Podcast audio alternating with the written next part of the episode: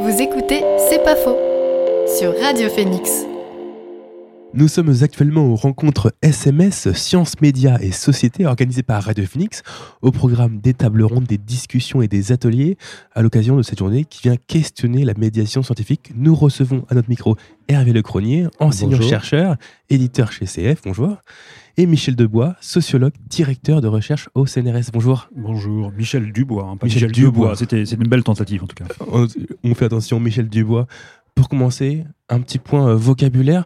Qu'est-ce que c'est la médiation scientifique, la vulgarisation scientifique et à quoi ça sert? Est-ce qu'il y a une différence aussi entre ces deux termes qui sont parfois utilisés euh, à différents niveaux? Alors, euh, aucun de nous deux n'est expert de la question, mais c'est précisément parce qu'on n'est pas expert qu'on va pouvoir s'exprimer en toute liberté euh, sur cette question, effectivement, la définition de la médiation. Euh, on, utilisait, en tout cas en France, dans les années 70-80, beaucoup le terme de, vulgarisation scientifique.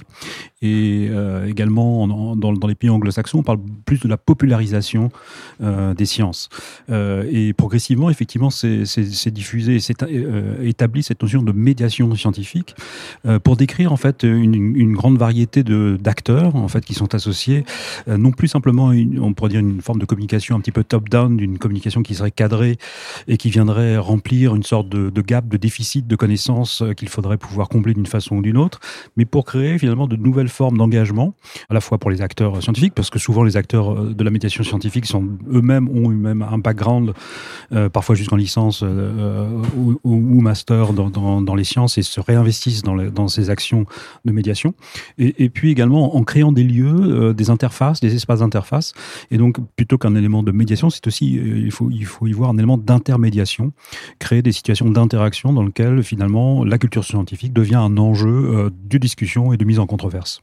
Effectivement, j'aurais même tendance à, parler de culture scientifique, hein, au sens où c'est quelque chose aujourd'hui dans lequel nous sommes plongés aucun débat de société, aucun débat démocratique aujourd'hui n'a pas euh, un aspect qui est lié aux recherches scientifiques, à une approche scientifique du monde, de la nature, mais aussi des sciences humaines, hein, puisque c'est quand même le sujet qui, nous intéresse aujourd'hui. Euh, donc, de ce point de vue-là, c'est comment est-ce qu'on va faire en sorte qu'on ne sacralise pas le scientifique, parce qu'en plus c'est toujours un homme, vous savez, et, qui, aurait raison contre euh, la société, contre ceux qui ont des opinions tout simplement, et que lui serait le seul détenteur de la raison, et en même temps qu'on comprenne pourquoi la manière dont il travaille lui donne euh, la capacité à parler à la société. Sa manière de d'avoir de réflexivité, c'est-à-dire de se poser des questions sur lui, qu'est-ce qu'il fait, pourquoi il est là, pourquoi il, pourquoi il réfléchit à ce sujet-là avant même de savoir si c'est intéressant, pourquoi il le fait. Et donc, ça va lui donner une, approche de son propre travail. Et donc, cette, compréhension de comment et pourquoi un scientifique va faire du travail va permettre à la société d'avoir un nouveau regard sur la place de ce qui est scientifique et en fait de ce qui est un consensus scientifique. Si on, si on regarde les événements récents, notamment euh, ce qui s'est passé avec l'épidémie du Covid, c'est qu'on a eu affaire à des invectives scientifiques, à des, des chercheurs qui se mettaient d'un seul coup à, à insulter le reste de, de, la population en laissant des traces assez profondes dans la société. quoi. Donc là, on a euh, quelque chose auquel il nous faut réfléchir, c'est pourquoi un chercheur peut dire quelque chose? Voilà, je ne sais pas si tu, si tu apprécies ce... Oui, enfin, je, pense que le, effectivement la situation de crise, les situations d'urgence sont, sont, souvent des moments un petit peu de, de moments réflexifs. C'est-à-dire à la fois il faut être dans l'urgence, être dans l'action, et puis immédiatement après l'action se pose la question est-ce qu'on a agi correctement? Et est-ce qu'on a finalement euh, euh, produit les effets attendus de, de, par rapport à ce qui étaient les objectifs euh, initiaux? Et de ce point de vue-là, je pense qu'effectivement tout le monde a pu prendre conscience avec la crise Covid finalement de l'impréparation d'un certain nombre de collègues du point de vue de la diffusion de l'information scientifique, mais également l'impréparation aussi d'une partie euh, des acteurs de l'information scientifique. Je pense que il suffit d'échanger avec les journalistes et les journalistes scientifiques euh, pour s'apercevoir qu'une grande partie des, comités de rédaction n'étaient pas préparés euh, finalement à, accorder cette place à l'information scientifique. Et donc, on a vu pendant cette période finalement se renégocier la place des journalistes scientifiques dans les comités de rédaction, là où le journaliste scientifique était souvent assis au fond de la salle comme un élément voilà qu'on on allait consulter de temps en temps euh, sur un tel ou tel sujet. Finalement, il s'est rapproché euh, du rédac chef et finalement, pendant toute une période, aucun sujet ne pouvait passer sans que ce journaliste scientifique puisse dire un mot par rapport à ça. Et, donc, tout le, sans doute l'enjeu, c'est aujourd'hui d'essayer de maintenir cette place, de maintenir cette situation une fois que l'urgence retombe. Est-ce que le journaliste scientifique va retourner au fond de la salle ou est-ce qu'il continue à garder une place centrale? Cette diffusion de la culture scientifique, elle est elle-même au cœur du, débat démocratique, comme au final n'importe quel sujet. Est-ce que aujourd'hui, on peut pas avoir une démocratie euh, saine sans une diffusion euh, massive et claire de euh, ce qu'est la science en général? Ben, si on, si on se reporte au XVIIIe siècle, un des premiers actes politiques qui a été fait, qui a, nous a amené à la Révolution, c'est d'écrire une encyclopédie. Hein, c'est donc bien effectivement d'essayer de transmettre ce qui une était diffusion massive du savoir. Voilà. Donc là, il y a là quelque chose qui, qui est vraiment euh, important. Oui, il y a à l'évidence un, un rapport compliqué, on, dit, on va dire, entre, le, entre les dimensions de, de la science et du politique. D'une certaine façon, à chaque fois que le politique se saisit euh, de la science, il y a toujours ce doute de l'instrumentalisation de la science, et réciproquement, euh, euh la science a, a, besoin de se rapprocher du politique, parfois pour peser sur les choix, et sur, sur le choix notamment des autorités publiques. On a, on a vu cette danse un peu étrange en, en, entre le comité scientifique euh, voilà, et les différentes euh, décisions qui ont été prises par, par les autorités pendant cette période euh, Covid. Donc euh, je dirais que ces liens sciences-politiques sont toujours compliqués, mais qu'à chaque fois que finalement le politique se saisit de la des enjeux de culture scientifique, il euh, définit bien finalement une condition, du moins un objectif général qui est de participer à, la production d'une sorte de citoyen qui serait un citoyen éclairé, fondé en raison quelque part sur, sur, sur ses choix et qui puisse donner, un, là encore, une opinion ou un avis qui soit pas simplement arbitraire, fondé sur les rationalités, les sentiments, les émotions, mais qui soient fondées en, raison et sur la base donc d'informations qui soient des informations fiables. Donc il y a dans tout rapport sur la culture scientifique, tout rapport parlementaire sur la culture scientifique, il y a toujours clairement cet enjeu, un enjeu de société. Euh, et, donc euh, voilà, tout, euh, tout ce travail autour de la culture scientifique a à l'évidence une dimension proprement politique. Vous avez, Hervé Lecronier, parlé de, de transmission de l'information. Aujourd'hui, ça passe surtout par le numérique. Est-ce que vous avez l'impression que les gens sont plus touchés par, par ces, informations scientifiques et quelles peuvent être un peu les, dérives qui peuvent venir de, ce nouveau format, le numérique? Je, pense que globalement, le numérique nous permet de toucher euh, les gens en, qui veulent réfléchir. Pour le reste, c'est la télévision. Euh, oubliez pas que ça reste le média majoritaire qui forme les opinions. Euh, il y a eu un grand débat suite à l'élection de Donald Trump pour savoir s'il était un sous-produit des médias sociaux ou mais non. Toutes les études scientifiques, les sociologues qui ont travaillé là-dessus ont dit mais non, c'est un sous-produit de Fox News. Euh, c'était une vedette de télé-réalité auparavant. Enfin bon, bref. Aujourd'hui, il y a tendance à dire dès qu'il y a un problème, c'est la faute aux réseaux sociaux. Bah non, c'est pas si simple que ça. Après, pour des gens qui veulent s'informer vraiment, c'est fabuleux. C'est fabuleux d'avoir accès aux articles scientifiques, d'avoir accès à des tas de présentations, etc. Ce qui nous manque peut-être, c'est la culture scientifique, c'est-à-dire celle qui va nous permettre, parmi l'ensemble de ces informations, d'être capable de, se faire une opinion. D'autant que on apprend la science à l'école très souvent comme une vérité qui existe déjà et qui nous tombe dessus. Or, dès qu'on pratique la science, c'est des controverses. C'est, euh, on pense ceci, d'autres pensent cela, et on va euh, trouver euh, des, des voies jusqu'à ce que, dans un groupe donné qui travaille sur un sujet donné, il y ait un consensus. Par exemple, sur le climat, il est clair maintenant que le consensus, c'est que c'est à cause de l'activité humaine qu'il y a une modification climatique. Bon, c'est un consensus qui s'est fait dans cette communauté-là et qui après a été transmis à l'ensemble de la société. Mais pendant tout un temps, rappelez-vous quand même, nous avons eu un ministre de la recherche qui était un climato-sceptique. Donc voilà, pendant tout un temps, c'était de l'ordre de la controverse. Donc, euh, il, nous faut apprendre que la controverse est nécessaire, mais qu'en même temps, cette controverse doit être pilotée par un désir d'en sortir. C'est un désir de trouver quel est le consensus euh, réel. Et le consensus réel, c'est pas un consensus préalable, qui est, la manière dont le politique souvent voit le consensus le politique, quelle que soit d'ailleurs euh, son orientation politique, pense que c'est autour de lui que doit se faire le consensus. Parce qu'il a été élu, parce qu'il est président, parce qu'il est ceci, parce qu'il est cela. C'est jamais aussi simple, aussi simple que ça, surtout pour, pour un sociologue comme, comme Michel. Oui, je, te rejoins totalement euh, sur, sur, sur ce point de, d'avoir de, conserver à l'esprit cet écosystème des médias. C'est-à-dire qu'on on se focalise beaucoup sur euh, euh, les réseaux, mais les réseaux sont simplement un élément parmi d'autres. Et lorsqu'on interroge un certain nombre d'enquêtés, que ce soit en France ou ailleurs, lorsqu'on leur demande un petit peu où, où, est leur source d'information, très souvent c'est effectivement les médias traditionnels, la télévision, la radio. alors après, il y a aussi la consultation des moteurs de recherche euh, Google Actualité, regardé une capsule vidéo sur YouTube. Et, donc, il faut avoir en tête toute cette diversification.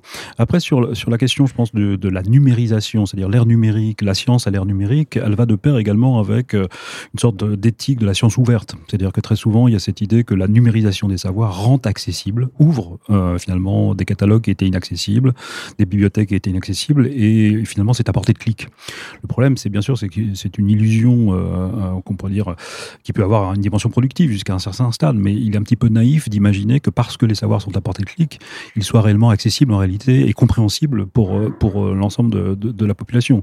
Donc il y a tout ce travail finalement, pas simplement d'ouvrir euh, les accès, les accès numériques, mais il faut aussi accompagner ces ouvertures avec tout un travail d'explication, parce que bien entendu, personne n'est capable de lire tel ou tel article comme ça, comme s'il peut pas s'improviser biologiste, il peut pas s'improviser physicien. Tous ces savoirs sont accessibles, mais ça ne veut pas dire nécessairement qu'ils soient compréhensibles en tant que tel. Oui, mais le fait qu'il soit accessible est quand même un progrès absolument extraordinaire. Déjà, il faut partir de ça. Ensuite, euh, il y, a, un mythe dans la structure même, dans la, construction même euh, des réseaux numériques. C'est le mythe de l'individu qui accède à l'information. La réalité, non, c'est des groupes qui accèdent à l'information et qui le retransmettent à des individus, cette fameuse médiation dont vous avez parlé au début. Et donc le fait que la science soit ouverte est un outil pas tant pour l'individu euh, appelé à juger par lui-même, qui est, le mythe euh, d'origine, le mythe fondateur un peu de, l'Internet, hein, mais que l'individu va participer de groupes qui vont interpréter pour lui avec tous les dangers, parce qu'il y a ceux qui interprètent bien il y a ceux qui mésinterprètent, et ceux qui mésinterprètent par erreur et ceux qui mésinterprètent par volonté, c'est-à-dire pour euh, truquer en fait le, les résultats scientifiques. Nous venons d'en avoir euh, deux ans d'une expérience euh, ad libitum. Mmh. Oui, et je pense que de ce point de vue-là, on a sans doute encore un déficit euh, de connaissances sur justement ces effets de structuration euh, en ligne. Il y a eu quelques travaux sur, sur différents types de forums, mais beaucoup de personnes qui finalement euh, essaient de comprendre ce qui se passe sur leur réseau ont, cette tendance un petit peu fâcheuse de transposer ce qu'ils connaissent sur une population générale, une population en réseau, sur ce qui se passe mécaniquement sur le réseau. Et effectivement, les logiques de sociabilité, les logiques de circulation sont assez différentes, et ce qu'on voit très souvent sur les réseaux, ce sont des minorités des minorités plutôt bruyantes, plutôt mobilisées, euh, plutôt euh, clivantes également. Et la logique même de, fonctionnement de ces réseaux, finalement, tente à, renforcer ces logiques de, clivage et d'entre-soi. Donc il, est évident qu'il faut, euh, il faut sans doute encore avancer pas mal sur la compréhension de ces réseaux pour, pour en saisir les, différents enjeux du point de vue de la circulation de l'information scientifique. C'est un peu ces fameuses bulles informatiques dont on parle, où les personnes sont vraiment en réseau, entre soi, et en fait, finalement, ils restent un peu dans la même information, dans la l'algorithme voilà, des réseaux sociaux et ils ne sont confrontés enfin, qu'aux informations qu'ils cherchent finalement, c'est quoi les solutions pour sortir de ces bulles en fait? Oui, alors c'est pas simplement l'entre-soi, j'ai l'impression qu'il y a plus que l'entre-soi, c'est à la fois l'entre-soi et une forme d'altérité radicale, c'est-à-dire que l'idée c'est qu'on on, trouve des situations de polarisation euh, extrême. On s'écarte du coup de la notion de consensus que vous évoquiez tout à l'heure. Et effectivement, on se, on se nourrit de, de mise en controverse, on, se nourrit de, effectivement de différentes formes d'indignation croisées. Euh, voilà, ce qui ne veut pas dire pour autant que ça soit euh, un, un, média qui, soit nécessairement déconsidéré, notamment du point de vue des scientifiques. On a fait une enquête euh, tout récemment sur justement la perception des réseaux scientifiques euh, auprès, des, auprès des scientifiques. Et euh, il y a encore un, nombre conséquent de collègues, dans, mon souvenir c'était 6 scientifiques sur 10, qu'on avait interrogés, qui, qui voient dans ces réseaux sociaux vraiment une nouvelle opportunité pour la communication scientifique. Mais clairement, cette opportunité correspond des enjeux de contrôle, de régulation. Il y a tout un débat en France, un débat récurrent sur le fait faut-il ou pas mettre en place des instances qui soient des instances de régulation, de contrôle, de la qualité même de l'information scientifique, qui circule. Quelque chose qui relèverait un petit peu du fact-checking des journalistes, mais transposé euh, sur, le, sur les dimensions numériques. Et on a eu une commission, me semble-t-il, qui a rendu un rapport euh, il n'y a pas très longtemps sur ce sujet. Et euh, le, le, gros problème est que une idée nouvelle commence toujours par être minoritaire. Et ça, c'est C'est la logique de toute idée nouvelle. Einstein était minoritaire avant d'obtenir la majorité du consensus scientifique. Donc, est-ce que euh, une forme de régulation qui, marginaliserait ces idées euh, minoritaires au départ euh, serait une bonne forme de préparer l'avenir? J'en doute parfois. Oui, non, je, pense qu'on a tous euh, plus ou moins en tête cette nécessité absolument de ne pas étouffer la créativité, de ne pas étouffer l'imagination, de ne pas étouffer ce qui fait un petit peu l'étincelle de la recherche scientifique. Et il faut pouvoir justement laisser s'exprimer euh, et donc donner des marges de communication euh, qui soient. Et donc personne, à, mon avis, n'a vraiment plaidé pour, pour ce, en gros cet étouffoir. Tu, tu, tu dis on a tous, je pense parmi les scientifiques, oui. Mais euh, malheureusement, les gens qui posent une régulation comme ça sont pas tous euh, des scientifiques. Oui, c'est un débat euh, qui, a des composantes à la fois politiques, scientifiques, également il y a un certain nombre de, parties prenantes euh, du monde de l'industrie qui s'intéressent beaucoup à cette communication autour de l'innovation euh, technologique et on voit effectivement un certain nombre de lobbyistes et d'influenceurs qui sont très présents là encore sur les réseaux sociaux et qui portent aussi des projets qui ont parfois été testés dans d'autres pays. donc il y a tout un travail critique à faire par rapport à ça, mais en même temps on ne peut pas dire, à mon sens, et moi j'étais vraiment partie enfin prise à partie parfois même sur, Internet dans, ce type de situation, euh, on ne peut pas faire comme si la question de la désinformation sur les réseaux sociaux était une fausse question. Euh, il y a, sans doute un vrai sujet et, il faut simplement trouver une façon originale de résoudre ce problème. Je, voulais rebondir là-dessus en disant il faut considérer, si on veut, euh, comment les réseaux sociaux, comment les médias numériques, plus généralement, favorisent l'émergence de nouveaux leaders, de nouveaux leaders d'opinion que ce soit dans des opinions scientifiques, etc., etc., ou euh, politiques, ou euh, culturelles, ou dans, dans, tous les domaines. Et l'émergence de ces nouveaux leaders qui connaissent bien, qui savent euh, manipuler ce que tu as appelé les influenceurs, qu'effectivement, c'est des gens qui savent bien utiliser les, la structure même du, réseau, donc qui possèdent ce que moi j'appelle la culture numérique, un peu en rebond de ce que je disais tout à l'heure être la culture scientifique, une culture spéciale de de l'usage, du connaissance du fonctionnement, de son économie, de, de ce qui marche, de sa sémiologie, euh, des, des médias sociaux. Et ceux qui savent ça deviennent des nouveaux leaders d'opinion. Le problème, c'est qu'il est plus facile sur ces réseaux-là d'être un leader d'opinion quand on a des idées très tranchées, qu'on dit que ces idées sont contraires à la société, on vous étouffe, on vous empêche de parler, on vous censure, etc. Ça, ça marche à tous les coups. Et, euh, et donc, on a, on a une difficulté à faire émerger, en fait, dans le cadre de ces nouveaux leaders, de ces nouveaux influenceurs, des gens qui par ailleurs seraient des scientifiques ou des gens des démocrates ou des gens qui, etc., etc. Euh, une espèce de d'autres quand on regarde la presse, quand on regarde euh, tous les autres médias, il y a des médias de droite et des médias de gauche, il y a des journalistes de droite et des journalistes de gauche. on le sait, quelque part, on a des, points de repère sur leur, position.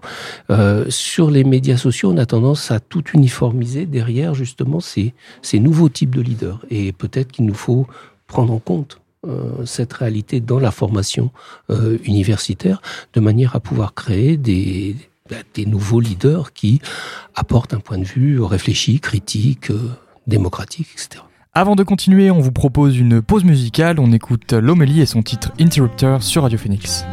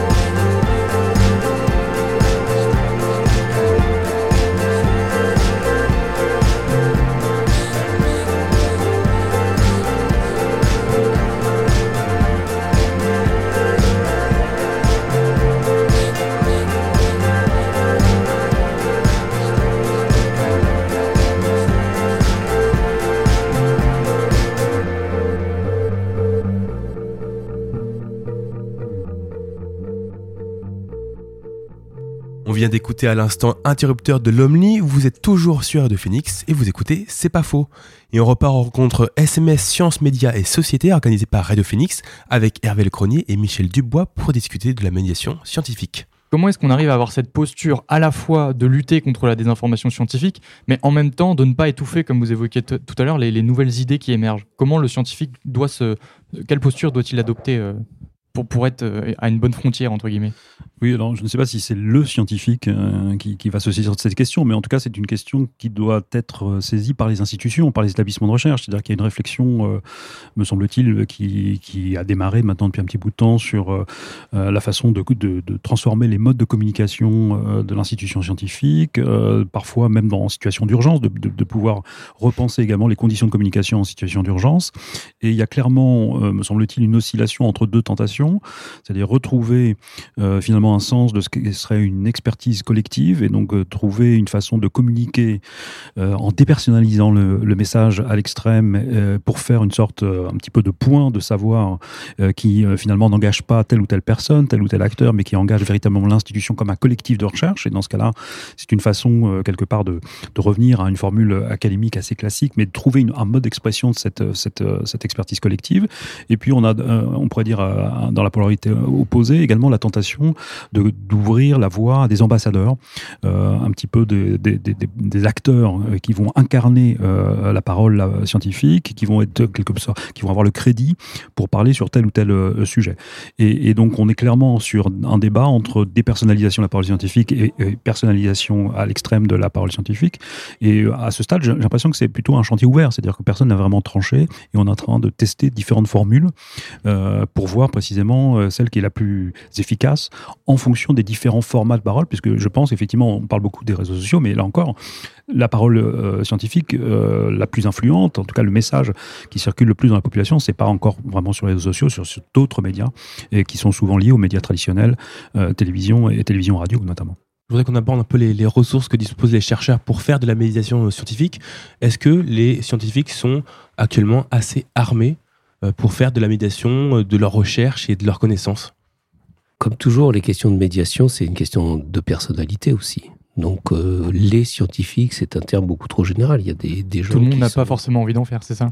Ah, il, y a, il y a une question d'envie, puis il y a une question de, de style de personne. Euh, il y a des gens qui ont plus de mal à parler, par exemple, et qui s'expriment beaucoup mieux par écrit. Il y a des gens qui ne veulent pas apparaître comme étant euh, des opinions. Il y, a, parmi la recherche cette idée de la neutralité axiologique, qui sait qu'on aurait des chercheurs qui n'auraient pas d'opinion. Bon, moi, je n'y crois pas trop. Je pense que le, le, collectif de recherche finit par créer un consensus qui, lui, est au-delà des opinions. Mais chaque chercheur individuel, non. En tout cas, il doit avoir une réflexivité sur qu'est-ce qui, dans ce qu'il découvre, dans ce qu'il voit, dans ce qu'il observe, dans ce qu'il analyse, dans ce qu'il écrit, euh, tient de son opinion ou tient de, euh, bah, de ce qu'il a pu réellement voir, observer, décrire, etc., que ce soit en sciences de la nature ou en, sciences humaines.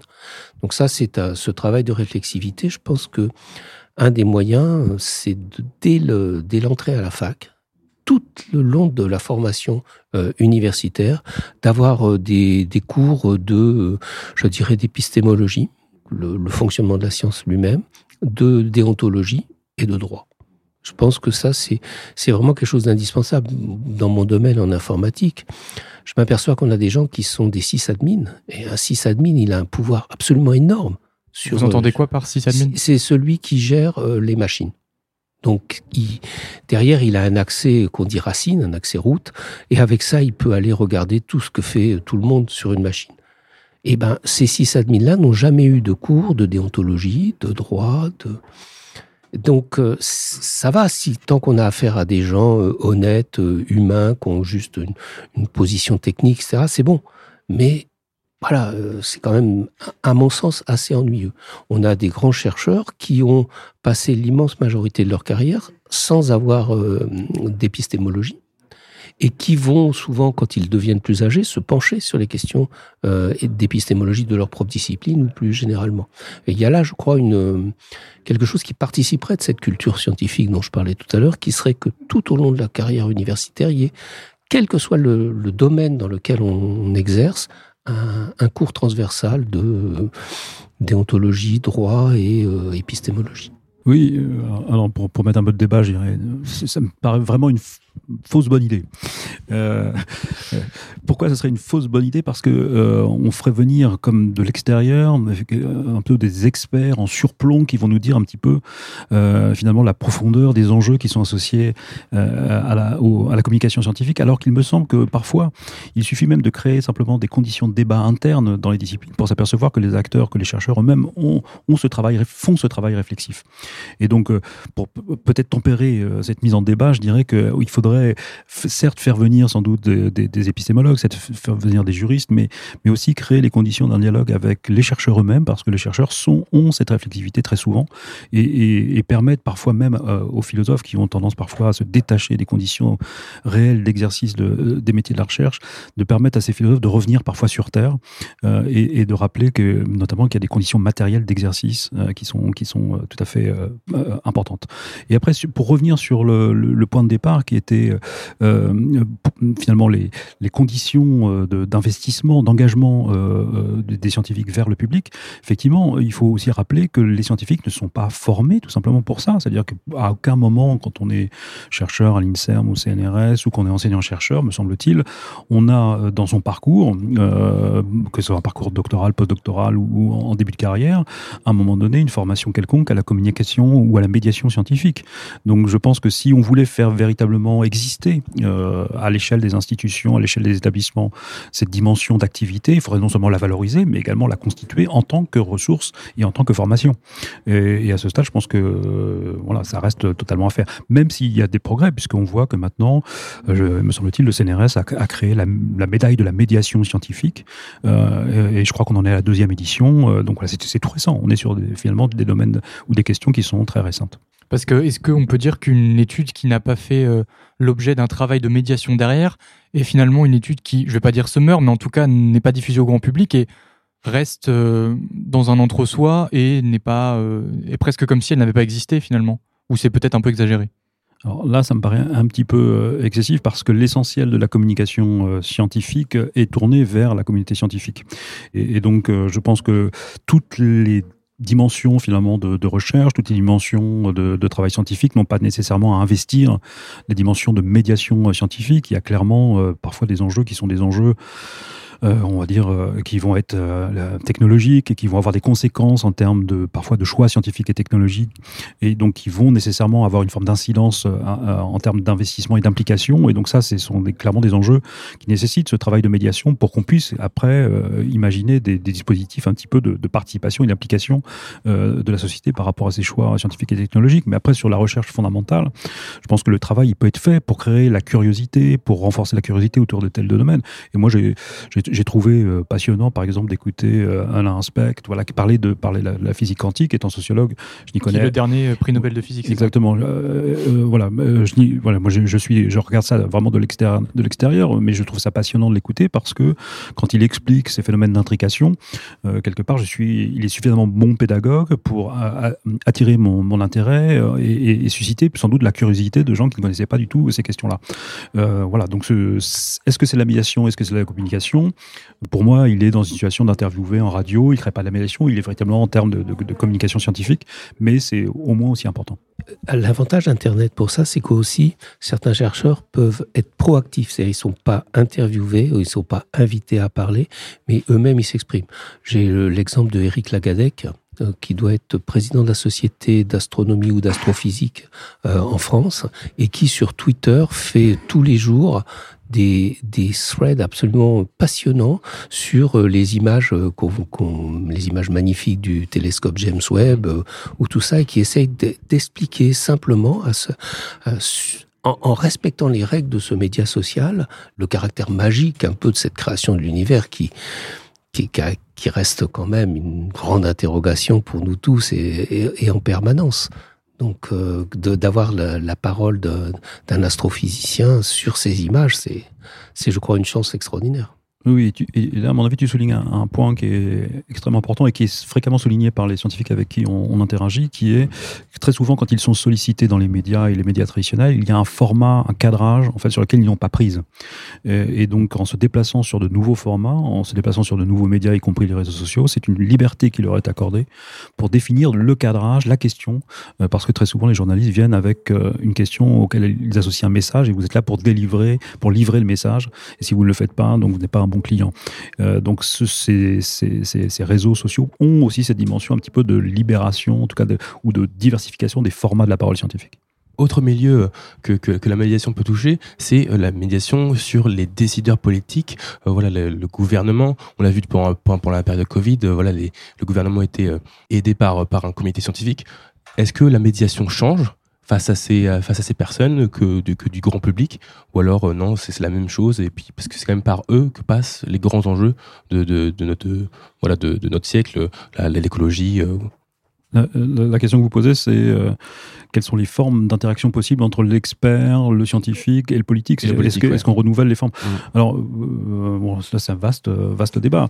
Euh, moi, je dirais qu'on gagnerait sans doute à, regarder ce qui se passe à l'étranger, euh, ce qui se passe dans d'autres pays. il existe, par exemple, aux États-Unis, il n'y a pas de ministère de la Recherche hein, aux États-Unis, mais il y a un office pour la science et la technologie qui est placé directement en ligne directe avec, avec la présidence et qui, qui joue une fonction à la fois de conseil et qui joue à la fois une fonction un petit peu de, prospective et, de développement de stratégie à long terme je plaide, mais c'est le cas également euh, dans un rapport euh, récent euh, qui, a, été fait sur la culture scientifique, je plaide pour qu'on puisse avoir ce type de structure en France. Il existait anciennement un haut conseil à la science et à la technologie, mais qui enfin, qui s'est fait remarquer par son silence et sa discrétion, on pourrait dire. Mais il pourrait y avoir sans doute quelque chose d'assez, nouveau, d'assez important qui puisse faire ce travail de conseil et d'information, mais également un petit peu de, stratégie et d'anticipation un petit peu sur, sur, sur l'avenir par rapport à ces enjeux scientifiques et technologiques. Merci à vous deux d'avoir répondu à nos questions. Je rappelle, Hervé Lecronier, vous êtes enseignant-chercheur et éditeur chez CF Éditions. Et Michel Dubois, vous êtes sociologue, directeur de recherche au CNRS. Merci à vous. Merci. Vous écoutez C'est pas faux sur Radio Phoenix.